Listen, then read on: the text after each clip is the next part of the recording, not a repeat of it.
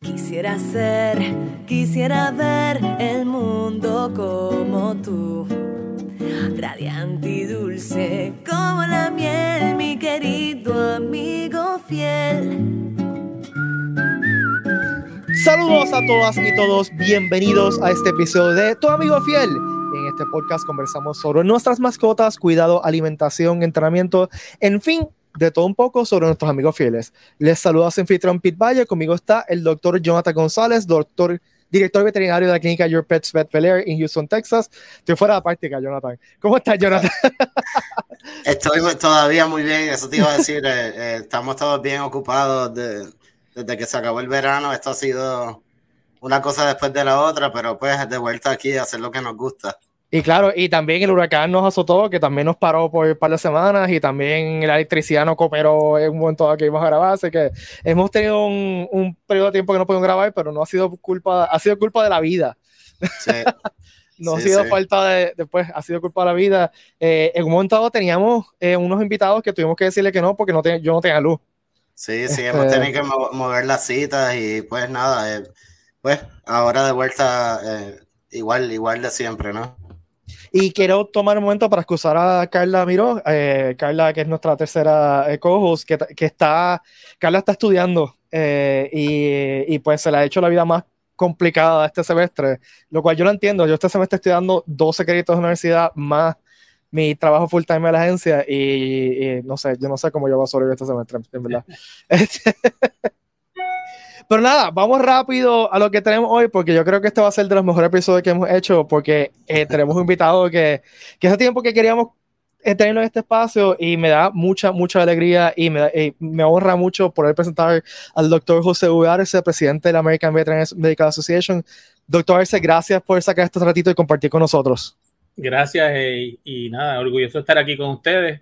Eh, ha sido un poquito una locura de año y yo sé que Jonathan y yo hemos estado jugando por internet a ver cuándo íbamos a hacer por fin este podcast y nada, por fin se dio y aquí estamos para propagar este el mensaje y, y atraerle gente a y, y, que, y, que, y, que, entiendan un poquito lo que es la medicina veterinaria y, cuidarnos de nuestros pacientes y de los animales eh, de una manera adecuada y qué bueno que están haciendo esto, que es muy importante.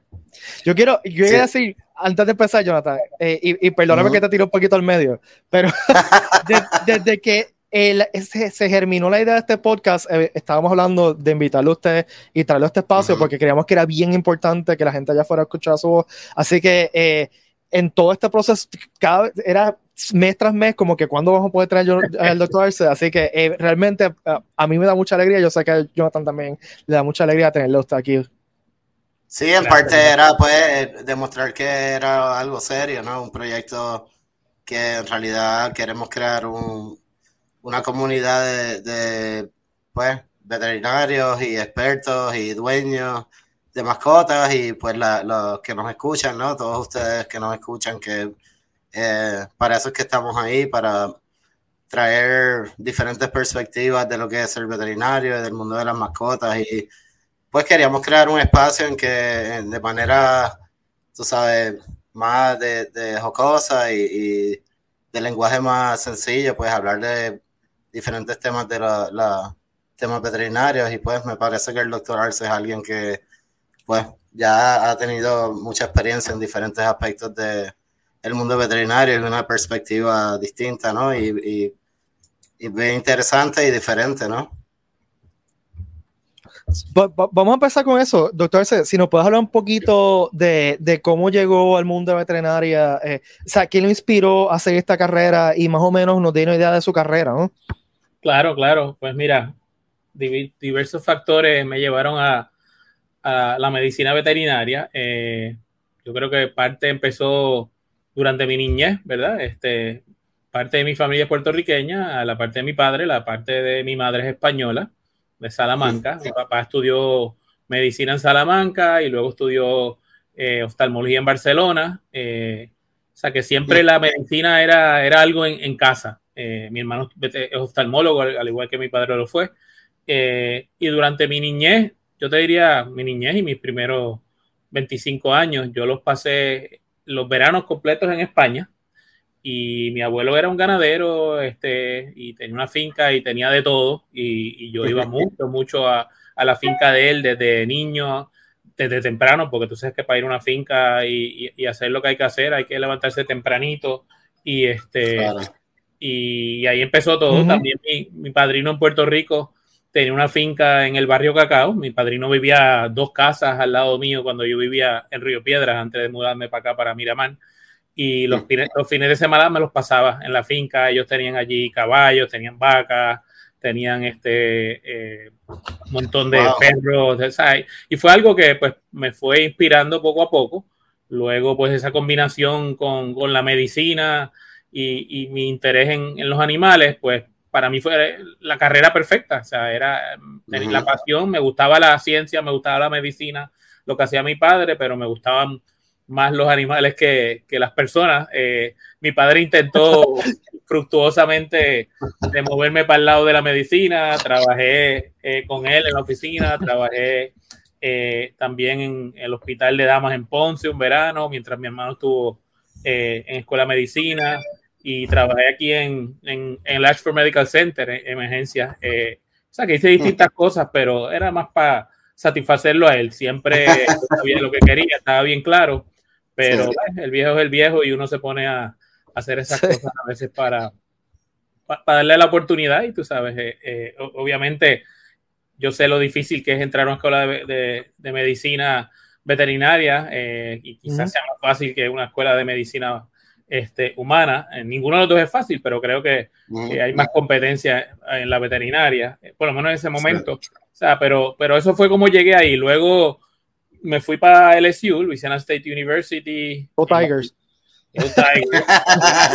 una, una curra allí a Ole Miss. Estaban invictos. Eh, ah. y, me encantó, me encantó. Roté, estudié Animal Science y vi pues, la medicina de producción al principio, mucho lo que era la medicina de producción de, de todo tipo, de cerdos, vacas, ovejas, eh, you name it, y me gustó mucho. También tuve que trabajar mucho, o sea, roté, trabajé en lechería y me encantó. Yo tuve uno de los bachelors más largos de la historia. Yo creo que tengo el récord de más créditos de, undergrad de LSU porque también cuando llegué allí, yo vine de una escuela de todos hombres y me tiraron allí en Luisiana y entre New Orleans y Mardi Gras, pues las, las mejores al principio, pero, pero, yo estaba claro lo que quería eh, y trabajé en veranos acá. Trabajé con el doctor Juan Luis Ferrer, que yo te diría que es uno de mis mentores eh, mayores. Me gustó. Trabajé también en Ara Santa Isabel. Estaba indeciso de si hacía caballos, de si hacía perros y gatos. Y me encantaban los caballos. Creía que iba a ser medicina equina.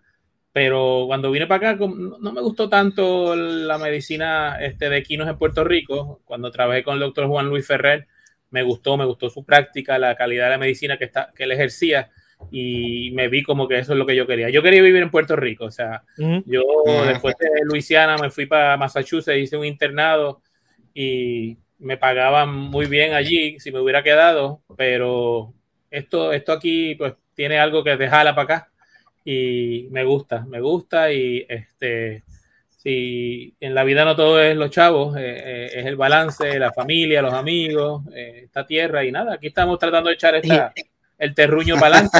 y, ese, y, me imagino que ese invierno Massachusetts también ayudó a la decisión. Eso ayudó, sobre todo con mi esposa. Mi esposa es, este, yo digo que es sata, porque ella nació en Francia, después vivió en España, después vivió en New Orleans 18 años y ahora lleva aquí desde el 98. Y le, le encantó el fall foliage y lo bonito que eran las hojas esas amarillas y rojas y todo pero cuando vino el frío dijo, mm, esto no es para mí. Este, y tampoco, aunque se crió en Luisiana, eh, estaba ready para salir de Luisiana, no, no, pensamos que no era el mejor sitio para criar a nuestros hijos. Este, Y nada, aquí llegamos y aquí nos quedamos. Yo quería hacer un comentario rápido y eh, usted mencionó una cosa que, que yo siento que es un tema en común de, de todos los veteranos que yo conozco y es que saben que quieren llegar a eso de bien pequeño. Yo sé que Jonathan también, ¿verdad, Jonathan? Tú pensabas, sí, sí, yo quiero desde chiquitito. Desde chiquito. Y es algo que en, en, no en todas las carreras yo he escuchado eso. Eh, pero veteranos, prácticamente todos los veteranos que yo conozco me dicen lo mismo. Yo quería ser veterano de pequeño. Sí, yo creo que es algo, yo pienso que... Sí, sí, yo me parece que es como que cada, nacemos con eso, ¿no? Los, veterinarios que no solo terminan la escuela veterinaria, pero que después de trabajar y darse cuenta de lo que en realidad es la carrera, eh, hay que tener algo especial, ¿no? Eh, eh, es algo que no es solo el conocimiento, pero la forma que hay que tratar las personas, la forma que hay que ver la parte del negocio, la compasión con los animales y, tener un equipo de, trabajo que, que uno pueda mantener por años, ¿no? En verdad, es una carrera que, que uno nace desde bien pequeño, creo que hay como un instinto, ese amor de los animales luego se convierte más en, pues, eh, que uno se sacrifica y da el todo por esas mascotas, ¿no? En realidad eso, yo creo que muchos pasamos por eso. Sí, yo creo que empieza como ese sueño de niño, ¿verdad? Como pues, te gustan los animales, te sientes que estás en placer alrededor de los animales, te gusta eh, ver distintos animales y pues lo ves como que una profesión interesante, lo, lo ves un poco como que vas a estar jugando con animales y eso, quizás bien de niño. Y luego, según va uno pues pasando yo a la escuela intermedia, a la escuela superior y vas entendiendo un poco de las ciencias y eso, y, llegas a la universidad y pues yo creo que todos empezamos con ese sueño de, de que vamos a trabajar con animales y qué chévere. Y pues durante eso, ese proceso, unos, unos no llegan, pero yo te diría que, que, que, como tú, como bien dijo Pete, este, empezamos todo como, como pensando que vamos a ser veterinarios desde niños. Eso me, me, da un poquito de envidia porque yo tengo 43 años, eh, tengo un doctorado y todavía no sé qué rayos quiero hacer con mi vida. Así que eh, yo no quiero, no sé qué quiero hacer cuando sea grande. Este, ¿De qué es tu doctorado? En literatura. Ah, ok, cool. Este. Puedes estudiar veterinaria. Exacto. Me graduaré cuando estás en los 50, pero no está mala idea. sí. En mi, clase, en mi clase había gente que había estudiado literatura, música. O sea, que después de que, de que tengan, los, tengan los requisitos, puedes, puedes estudiar lo que tú quieras. Y el deseo. Y el deseo.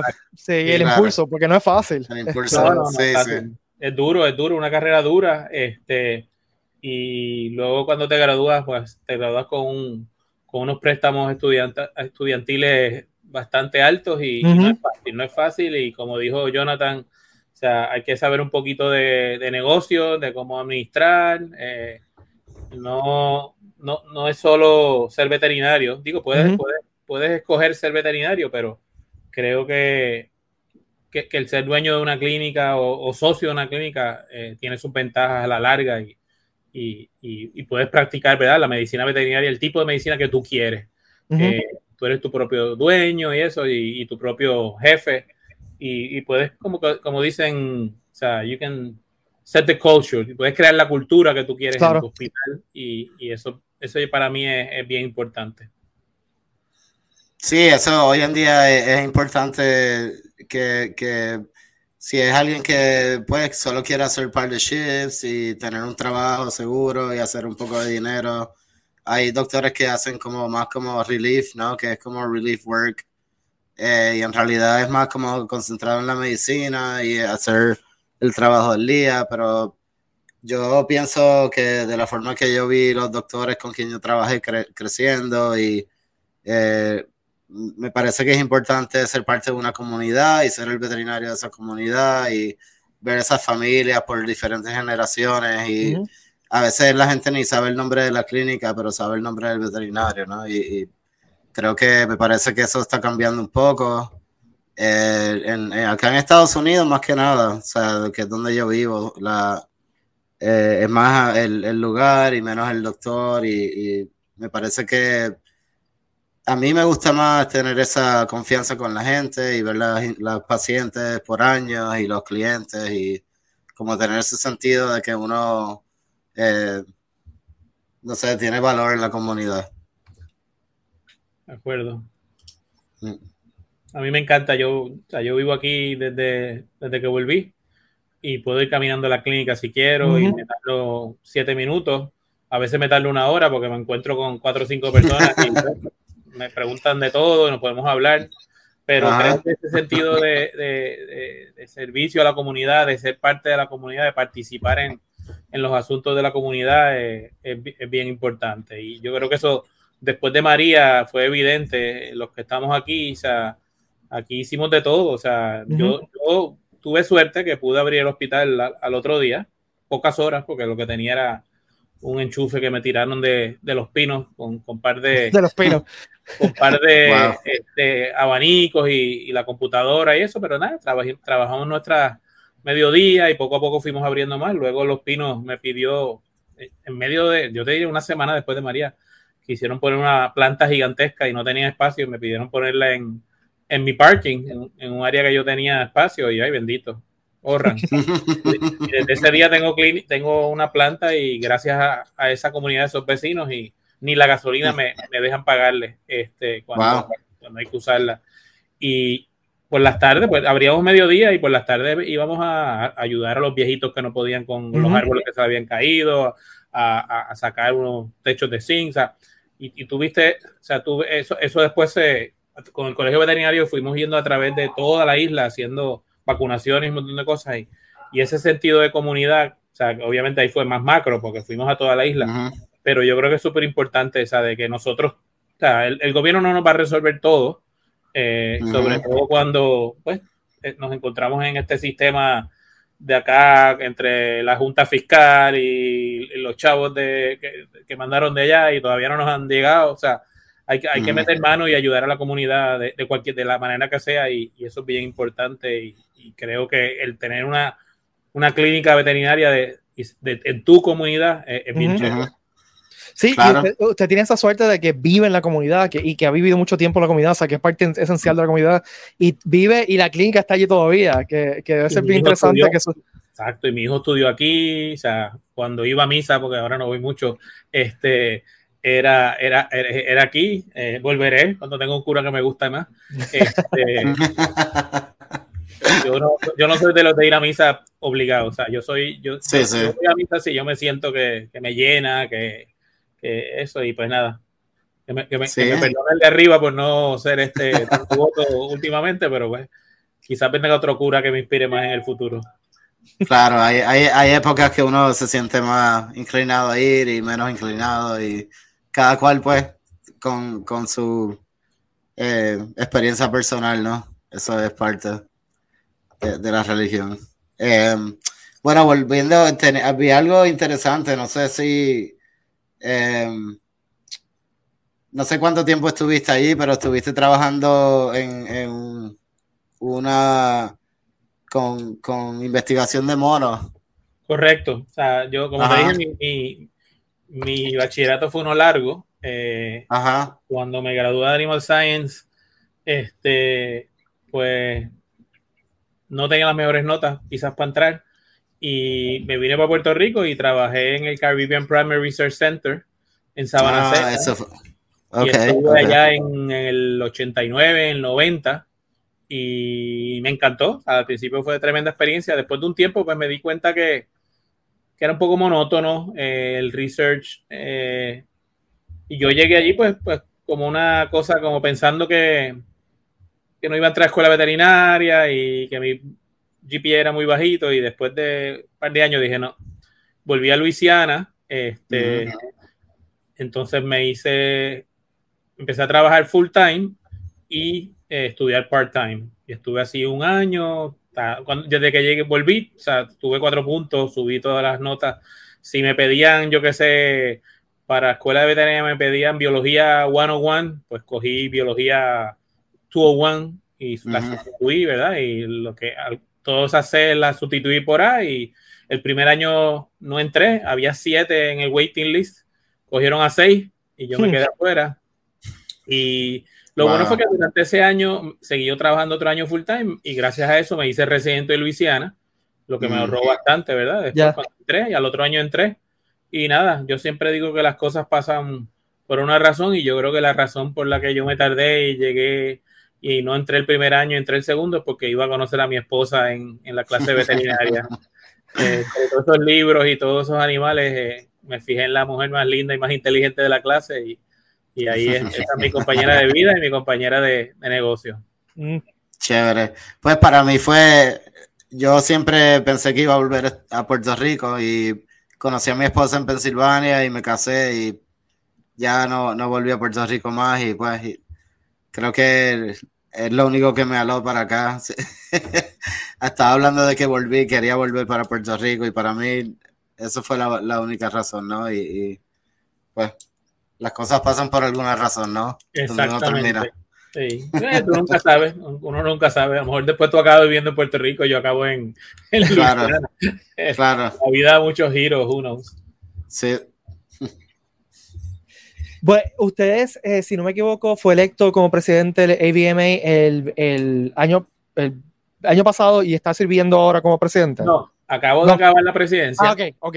Este, soy lo que llaman ahora el immediate past president. Ah, ok, ya. Por eso que la vida no es tan loca ya. Digo, el año pasado viajé 200 y pico días del año, close to 250 probablemente. Este año pues, viajaré como 100, 125, algo así.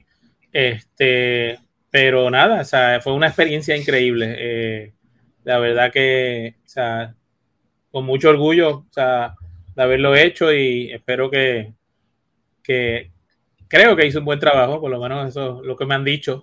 Este, pero este fue una algo que yo pues, fui trabajando poco a poco, eso no pasó de la noche a la mañana, ¿verdad?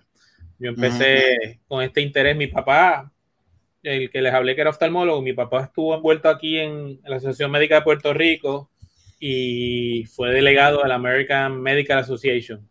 Y yo lo vi en, en sus funciones y vi que se lo disfrutaba y yo iba a todas las convenciones, me llevaba a mí a todas las convenciones y pues, yo estaba de un lado a otro en, los hoteles, corriendo, jugando con los, hijos de otros de otros médicos. Y pues lo vi como algo interesante. Cuando llegué a la escuela veterinaria me, empecé a envolver con el, lo que llaman el Student ABMA, el Student American Medical Association. Y fui representante de clase, tesorero de la clase. Y perdí para presidente por tres votos, pero la, la, más importante. Este, pero algo que me gustó, me gustó, era, o sea, mucha gente me pregunta que por qué yo hago esto, o sea, que, que, me deja y pues yo, yo creo que me da más a mí de lo que yo doy a, a, la profesión o lo que di asociación de estudiantes. Eh, el estar con, con, todos estos colegas, el intercambiar con, con, gente de la industria, con gente en research, con gente en las escuelas de veterinaria. Con, o sea, te puedo decir que durante el año pasado y los últimos años he visitado eh, por lo menos 20 de las escuelas de veterinaria, y, incluyendo algunas en Europa, este, durante mis viajes a, como presidente, y me encantó. O sea, y pues es bueno tener a alguien de, de acá, de, del barrio de acá, eh, con nuestra perspectiva, dando, dando nuestros puntos de vista. Y siento que siempre ha sido bien recibido. E incluso creo que, creo que el, ser latino, el ser puertorriqueño, fue una ventaja para mí al momento de yo correr para la presidencia.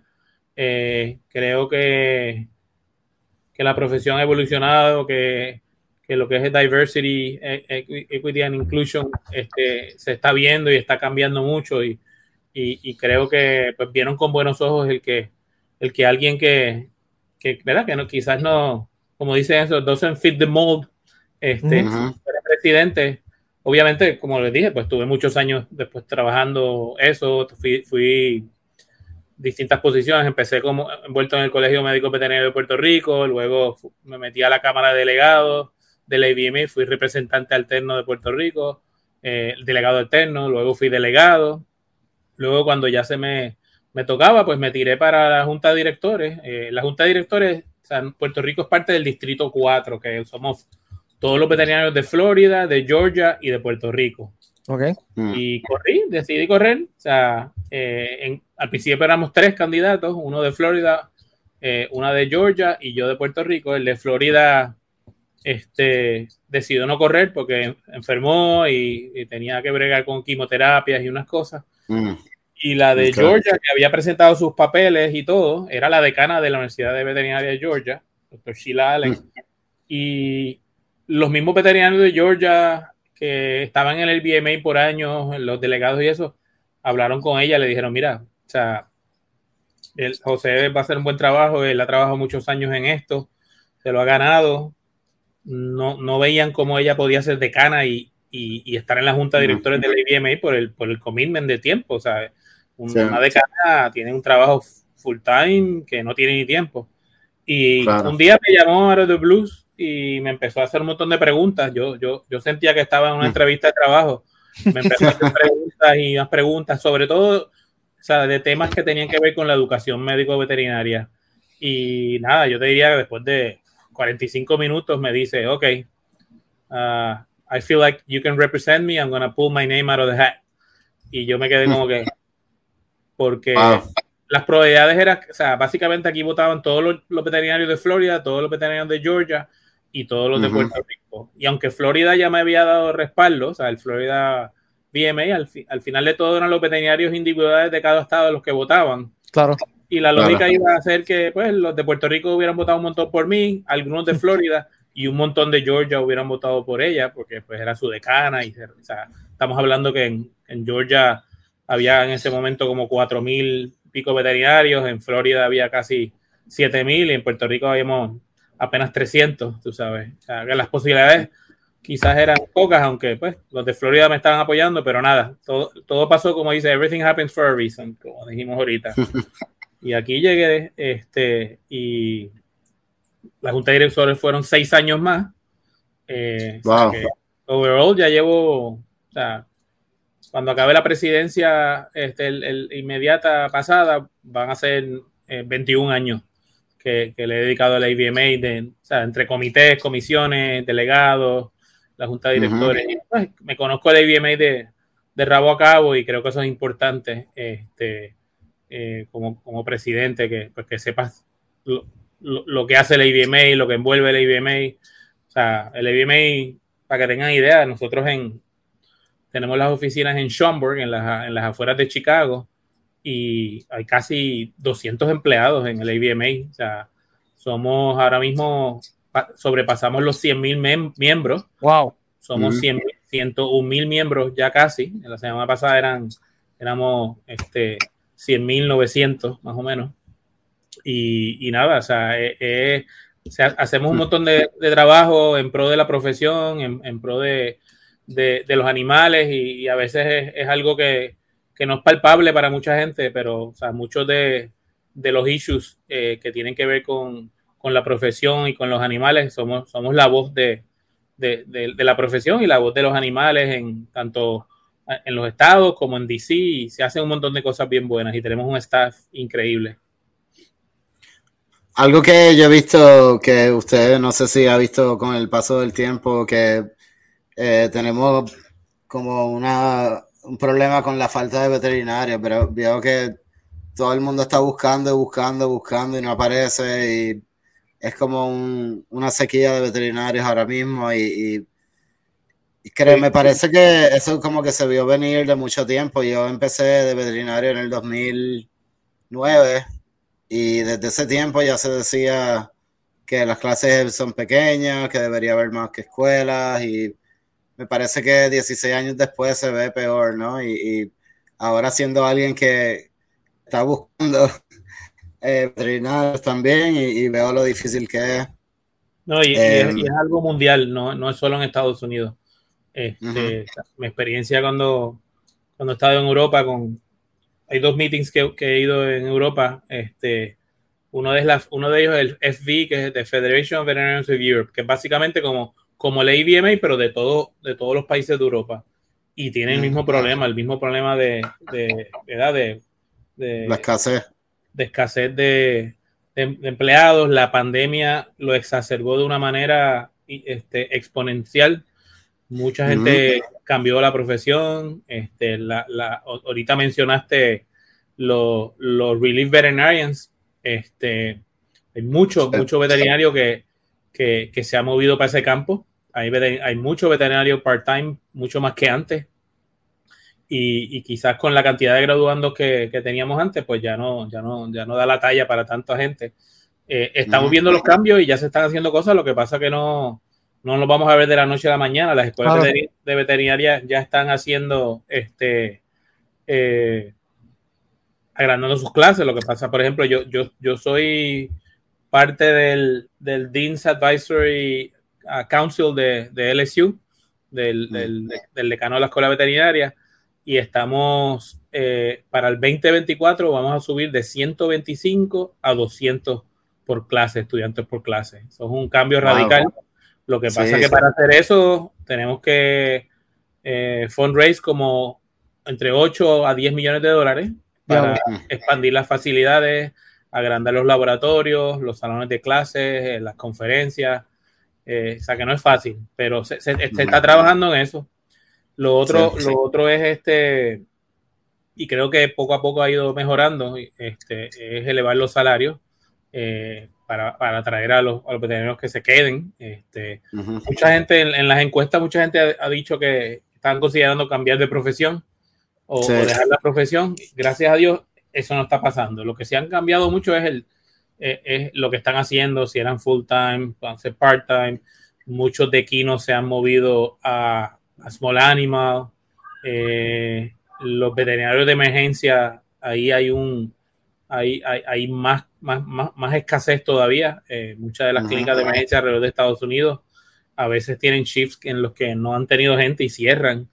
Entonces, pues, los veterinarios como tú y como yo, que, pues, que trabajamos 9 to 5, puedes pues decir, este, y normalmente pues referíamos los casos así, pues a, veces no, no, no, no, se ha podido. O sea, eh, y, y, dependiendo del área donde esté, pues más se ve más la, los veterinarios de, de campo, lo que llaman food animal, eh, public health, hay una escasez mayor todavía. Y eso que hay programas federales eh, con incentivos bastante buenos este, financieros, de dinero, si, si, si, se van a hacer public health o si se van a hacer animal. Y con todos esos programas, no todavía hay más escasez que, que lo que tenemos nosotros en, en, en las especies pequeñas.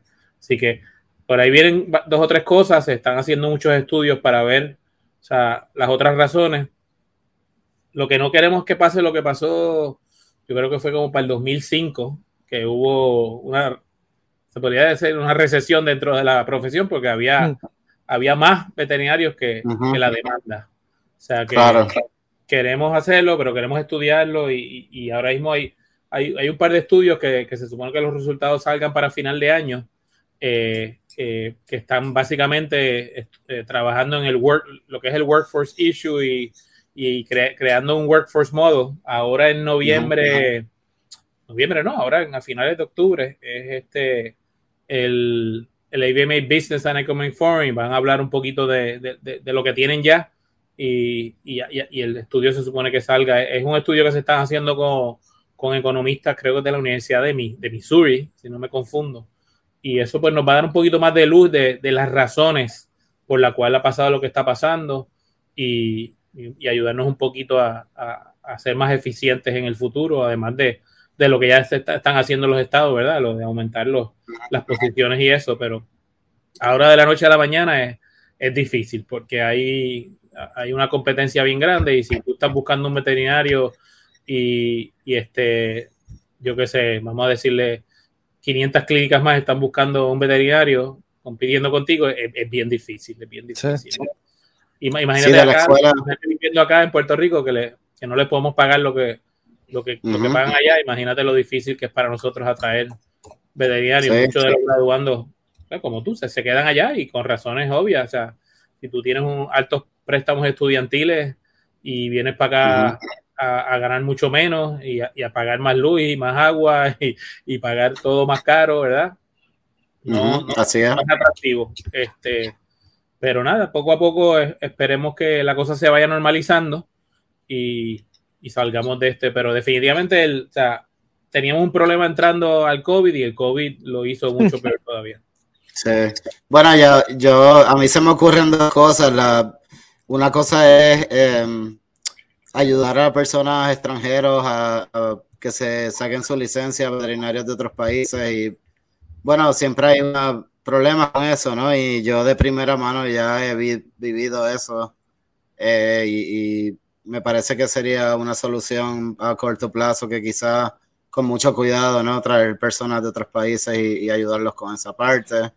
Y otra eh, cosa que está pasando, que con eso específicamente, hay dos escuelas nuevas acreditadas por el IBMA. La última fue la semana pasada eh, Nottingham, en Inglaterra, y otras más. Y, de ahí siempre van a venir un montón de, gente de vuelta a Estados Unidos y, poco a poco se van acreditando más escuelas eh, eh, fuera de, Estados Unidos, ¿verdad? hay, hay, hay, un par de escuelas nuevas este, en Estados Unidos, que también eso va a ser otro factor. O sea que además de aumentar los estudiantes de, de las clases, hay, hay un par de escuelas nuevas y se está hablando de una escuela quizás en, en Arkansas. Eh, lo que no queremos es escuelas que no, que no tengan, o sea, que no produzcan veterinarios de calidad, eh, porque tampoco queremos afectar la calidad de la medicina veterinaria y este, a veces pues, esa parte de la preocupación de, de si se eh, aceptan, ¿verdad? Veterinarios que vienen de escuelas no acreditadas hay un proceso, bueno, dos procesos que lo conoces bien, el PAVE y el, y el otro a través del, del ABMA. Y es, cuesta arriba, es más difícil definitivamente, pero se puede. Yo conozco muchos veterinarios que han ido a algunas de estas escuelas no acreditadas, o sea, aquí en la República, y, te voy a ser bien sincero, o sea, de escuelas bien, bien, bien flojitas. Y después se sentaron, eh, le metieron codos, cejo, dicen en francés, y, y, pasaron, pasaron los boards ah, y, lo hicieron y, trabajan en, en, los mejores sitios en Kentucky, como el de Tequino, y trabajan en de los mejores sitios en, en Estados Unidos. Algunos, luego de, de, ir ahí, acabaron haciendo residencias en Estados Unidos, o sea que eh, se puede, eh, y definitivamente pues hay un proceso, y, yo creo que, que, es algo que, yo creo que el, también este servir como mentores de, con algunos de estos veterinarios y ayudarlos, los que podemos este, darle, darles una manito este, y que roten con nosotros y que, y que aprendan. Quizás, quizás hay una parte en, que, en que están más flojos y cuando van a coger el examen, yo a mí sí me hacen coger ahora mismo la reválida. Yo no sé tú, pero si me preguntan cualquier cosa de caballos o de vacas o de cerdo, me, me cuelgo. O sea que yo, yo también, lo más seguro, las bacterias de los cerdos y los pájaros, no olvídate, ¿no?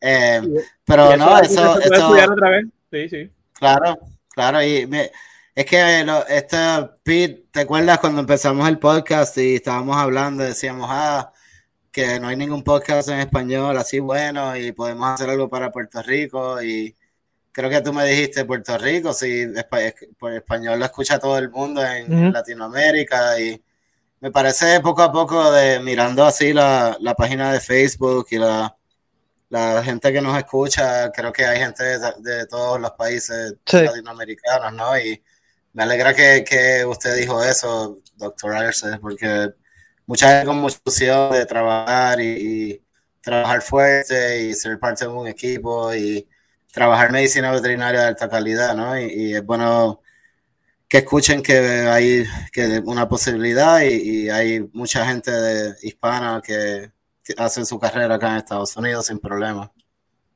Definitivamente. Bueno, vamos a cogernos un break. Eh, vamos a acabar la conversación por hoy aquí, pero nada, seguimos la conversación en el próximo episodio. Así que los esperamos en el próximo episodio, que vamos a seguir la conversación con el Dr. Arce.